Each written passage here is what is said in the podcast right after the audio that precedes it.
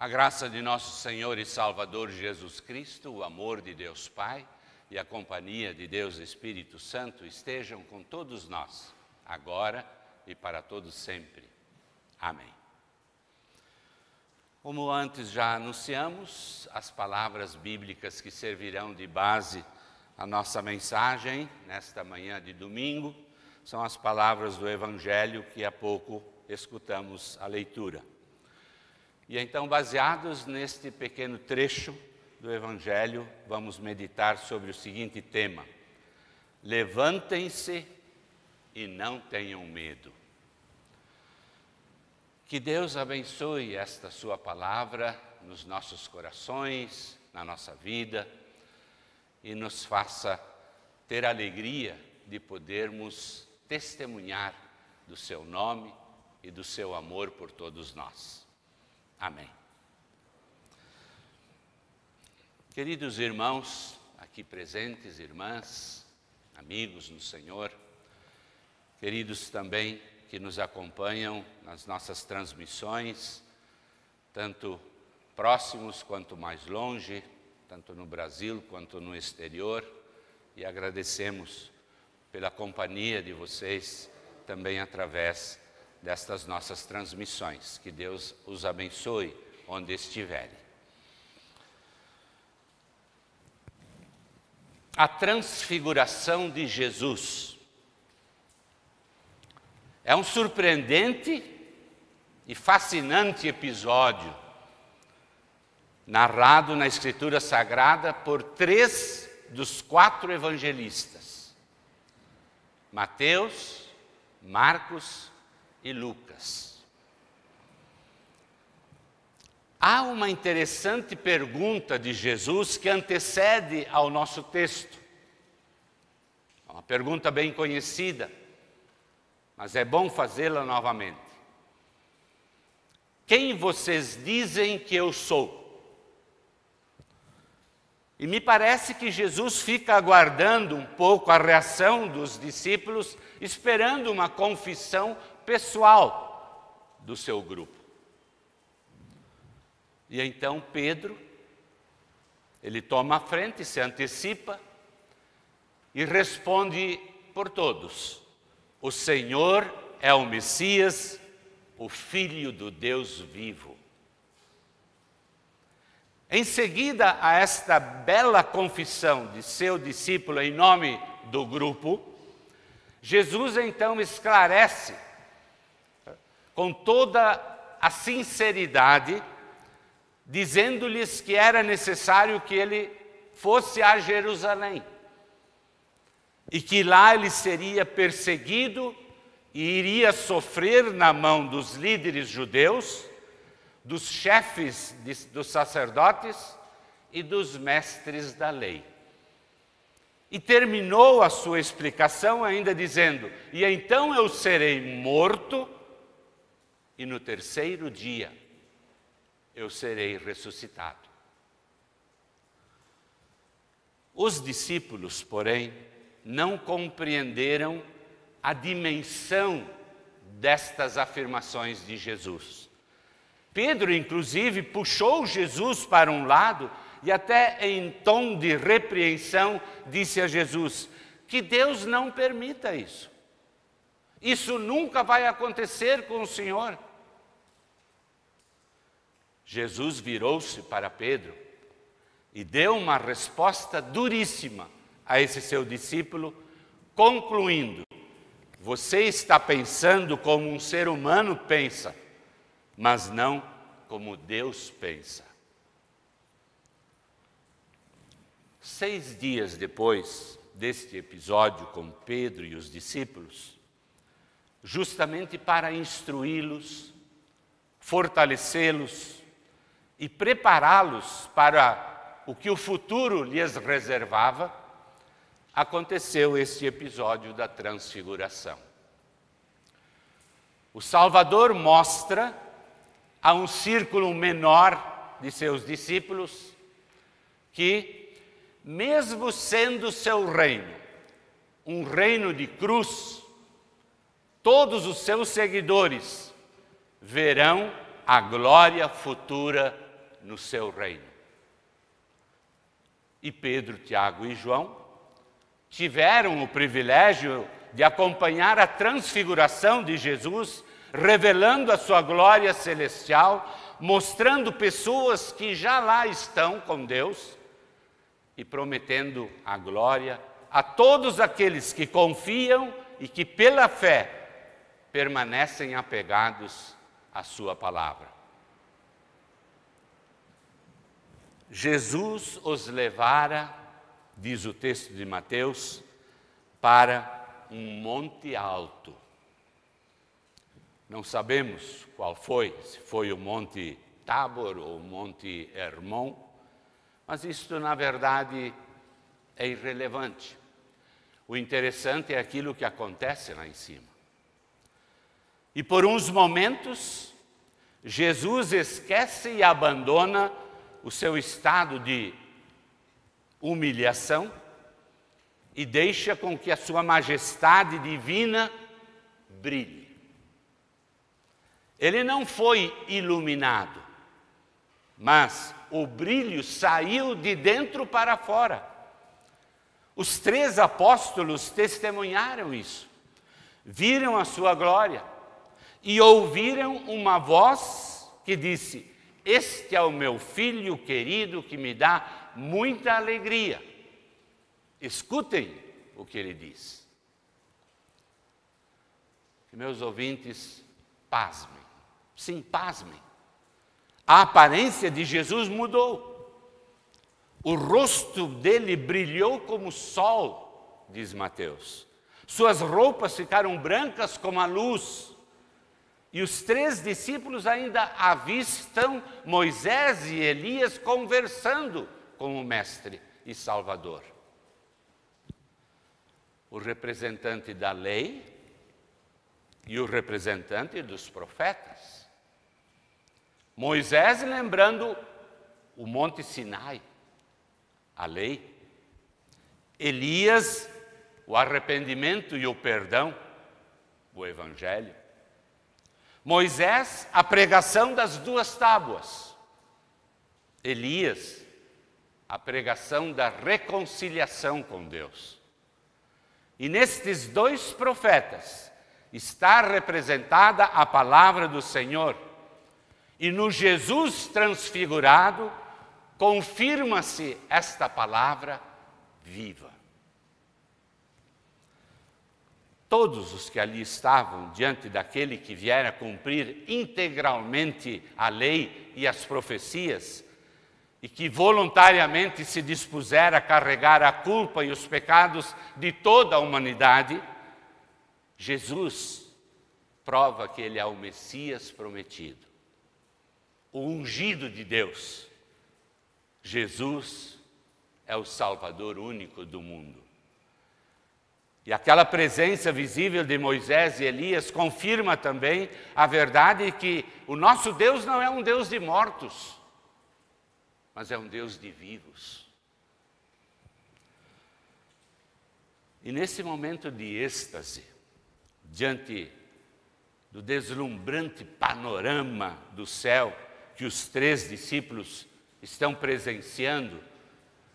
Pedro, entusiasmado, ele diz: Jesus, como é bom nós estarmos aqui.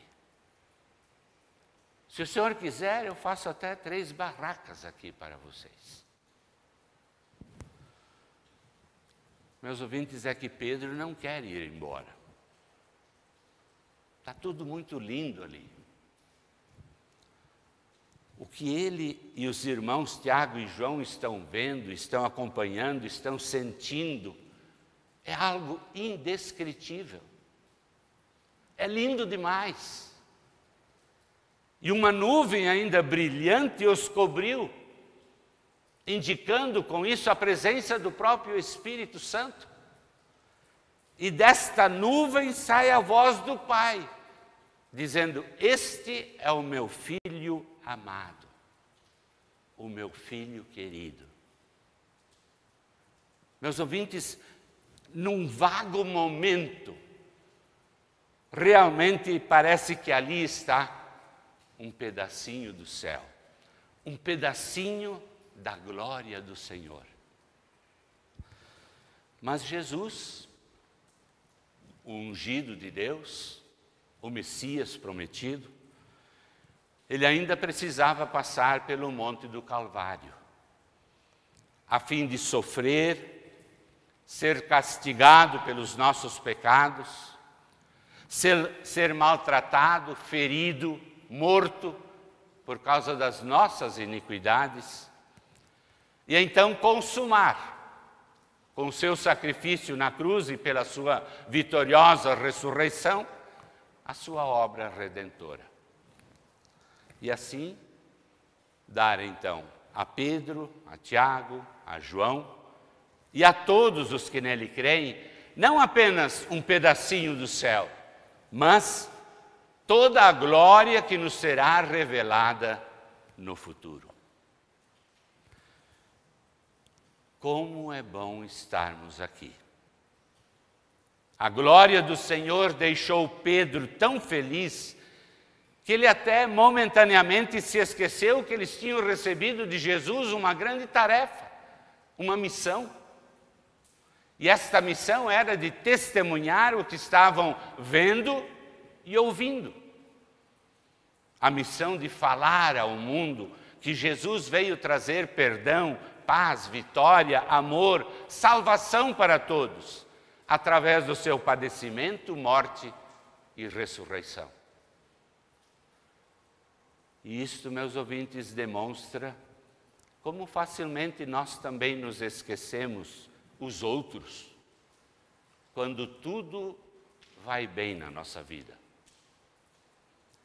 Quando a gente está feliz, e feliz é fácil então esquecer naquele mesmo que naquele mesmo momento muitos outros estão tristes, estão sofrendo.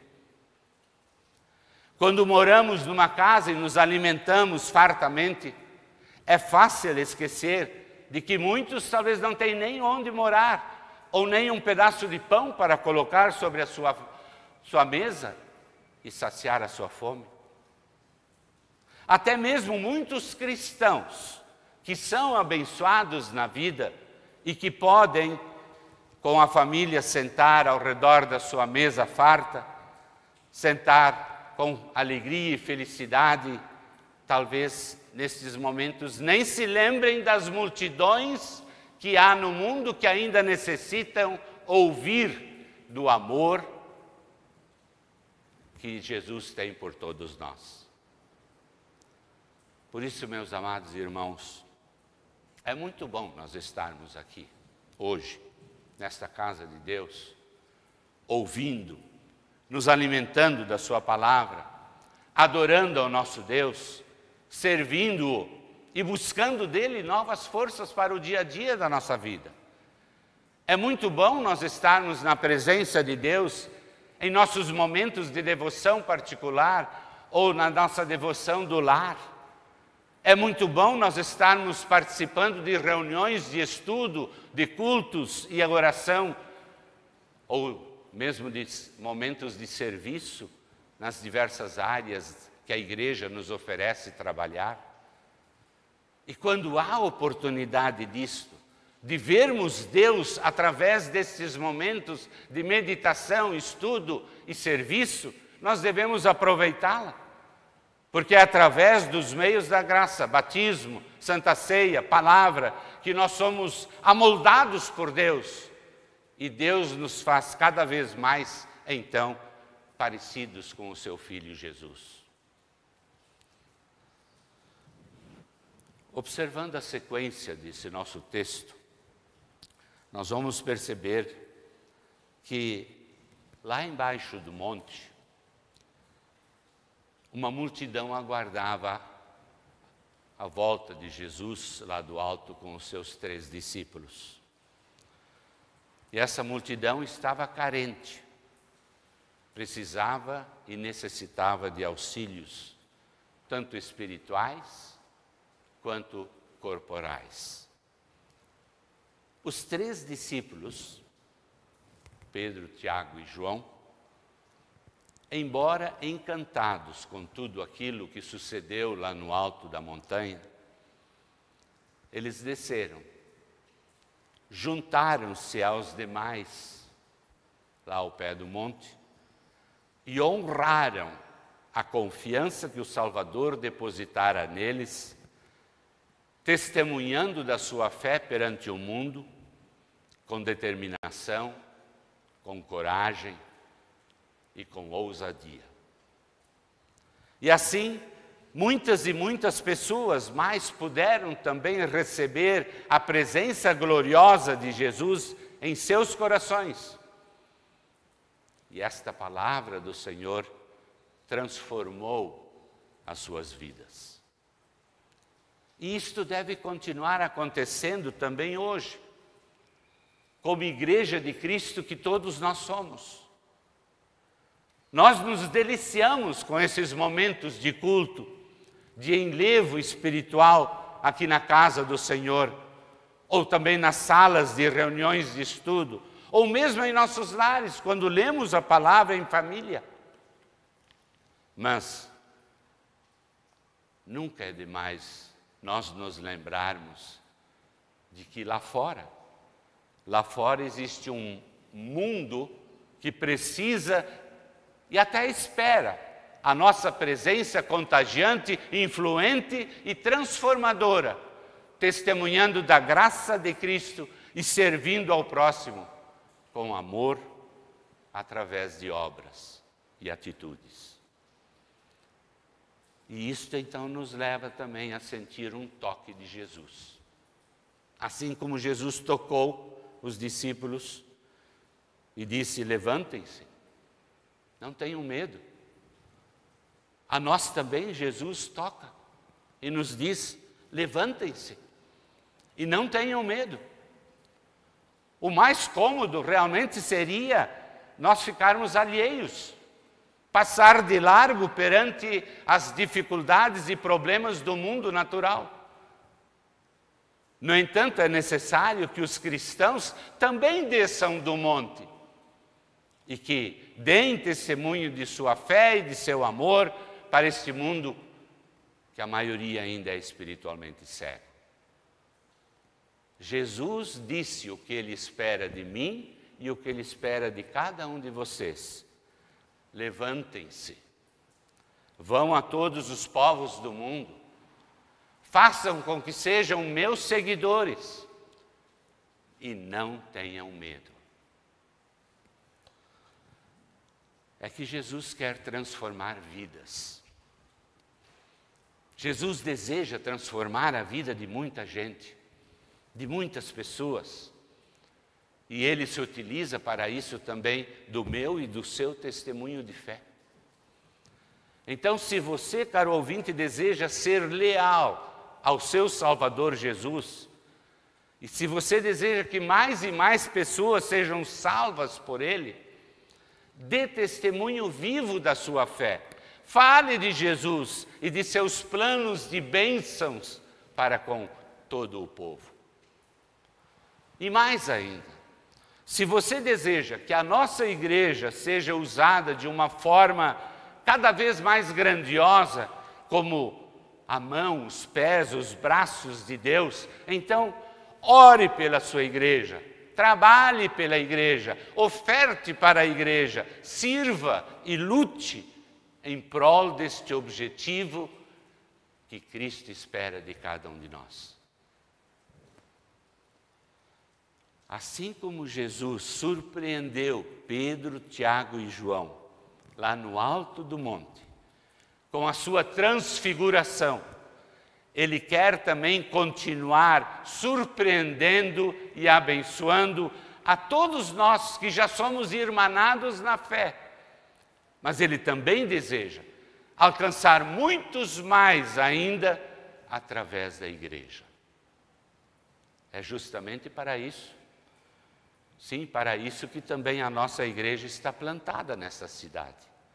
Para orar, para interceder, para levar as pessoas ao conhecimento da salvação em Jesus. Então, que o Espírito Santo continue operando o milagre da fé naqueles que ouvem a palavra, concretizando aquilo que Paulo escreve aos Romanos, quando diz: a fé vem pelo ouvir a mensagem. E a mensagem vem por meio da pregação a respeito de Cristo. Então, demos continuidade a esta pregação. Isso, querido ouvinte, Jesus veio ao mundo. Veio ao mundo para realizar a vontade do seu Pai. E a vontade de Deus é ajudar o ser humano em todas as suas necessidades espirituais e corporais. Com a ajuda e o poder e a força do Espírito Santo, é possível reconstruir a vida, por mais destruída que talvez ela esteja. Por amor de Jesus, e somente por meio dele, é possível se chegar aos braços amorosos de Deus Pai. Então, continuemos corajosos, ousados, e não tenhamos medo de falar de Jesus em nossa família, junto aos amigos, colegas de trabalho ou de estudo, ao nosso patrão, aos nossos empregados, aos nossos vizinhos, enfim, a todos que porventura estiverem ainda sem rumo na vida. Olhemos nos seus olhos e com amor e fé lhes dizemos: Jesus te ama. Sim, Jesus te ama. Creia nisso e então tu também verás a glória do Senhor. Amém.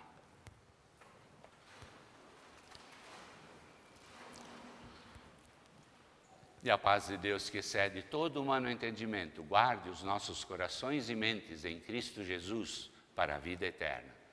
Amém.